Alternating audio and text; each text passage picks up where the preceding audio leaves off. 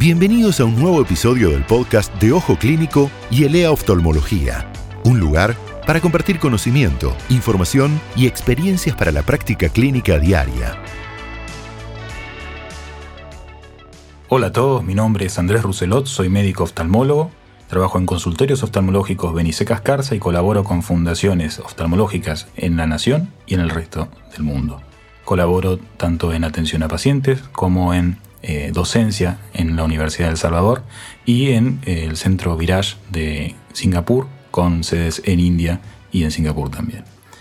En el día de hoy me gustaría hablarles de la degeneración macular relacionada con la edad.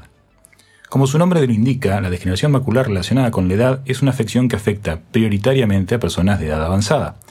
En ella se observa una degeneración a nivel de la retina especialmente en el centro de la retina, la zona de máxima visión, es decir, esa parte de la retina que capta los fotones de luz correspondientes a los rostros, a la lectura, y es lo que cuando termina de afectarse totalmente permite que el paciente vea solamente en la periferia, con una gran mancha negra o muy importante distorsión a nivel central.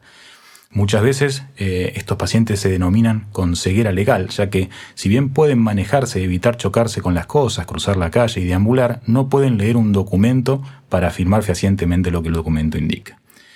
La degeneración macular relacionada con la edad tiene una severa asociación con hábitos nocivos como ser el sedentarismo, el tabaquismo y particularmente se observa un incremento con la alteración que produce la luz ultravioleta, es decir, la luz del sol no filtrada, sobre la zona central, principalmente a nivel del epitelio pigmentario.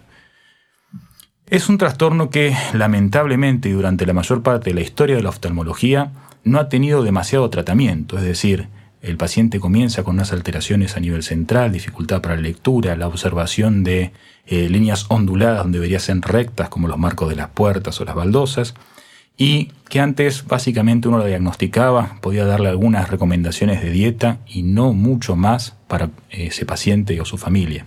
Hoy por hoy, afortunadamente, se han desarrollado diversos tratamientos que eh, en la cresta de la ola de la tecnología permiten tratamientos farmacológicos que pueden frenar y en algunos casos volver atrás esta enfermedad. A algunos les podrá sonar la maculopatía, eh, como si bien es un término amplio que Maculopatía significa la alteración de la mácula en sí. La maculopatía más frecuente, especialmente en adultos, es la degeneración macular relacionada con la edad y les puede sonar que se denomine como seca o húmeda. Básicamente significa lo siguiente. La maculopatía húmeda es aquella que está en actividad, en la cual están exudando los vasos patológicos que están formando la alteración por debajo de la retina y por ende se da una distorsión de la retina que se traduce en la distorsión visual. También podemos tener la maculopatía seca, que no es otra cosa que aquella maculopatía que, contraria a ser húmeda, no está exudando y por ende se encuentra en un estadio estable. ¿Sobre cuál es la mejor? Bueno, podemos analizar que los tratamientos tratan de llevar las maculopatías húmedas a su estado seco. Esto, dependiendo de cuán alterado y cuán severa sea la lesión que ha provocado en la retina, va a traducirse que cuando uno lo lleva a la sequedad, el paciente tenga mejor o peor agudeza visual.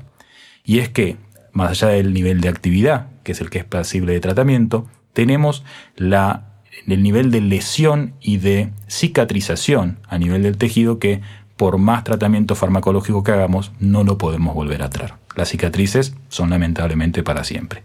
Es por eso que es tan importante que los pacientes se controlen con su oftalmólogo periódicamente, especialmente aquellos de mayor edad, porque aunque creamos que vemos perfecto, normalmente no estamos haciendo la prueba de mirar con un ojo taparlo y mirar con el otro.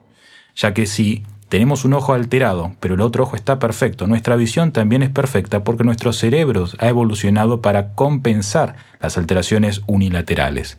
Es así que muchos pacientes solamente van a consultar cuando ven mal y lamentablemente se dan cuenta que ven mal cuando la maculopatía ha comenzado en el otro ojo.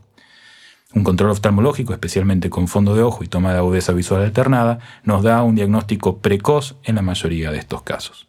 Igualmente para cualquiera que quiera evaluarse en su casa, simplemente con colocar una hoja de papel cuadriculado a unos 30-40 centímetros de distancia con los anteojos de cerca que utilice y tapando un ojo y luego el otro, pueden observar si la imagen, si la imagen que ven en el cuadriculado es idéntica en ambos ojos.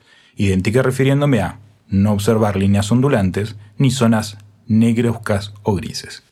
Dentro de los tratamientos para la degeneración macular relacionada con la edad, contamos hoy por hoy con la inyección de sustancias antiangiogénicas intravítreas, es decir, intraoculares. ¿Qué es esto de antiangiogénicos? Bien, la degeneración macular relacionada con la edad se da porque hay membranas que surgen desde la coroides hacia la retina y esas membranas están formadas por vasos. Angio es el prefijo que se refiere a los vasos. Hay una inflamación persistente que hace que estos vasos se desarrollen y mantengan y justamente estas sustancias lo que hacen es actuar sobre esos mediadores inflamatorios, particularmente el VEGF o factor vascular de crecimiento endotelial, secuestrándolo o impidiendo su acción. Si acortamos la canilla de VEGF o VEGF o factor vascular de crecimiento endotelial, le quitamos el sustento vital a estas membranas y por ende pierden su exudación y pueden achicarse devolviendo la arquitectura normal de la retina, de la mácula, devolviendo entonces la visión.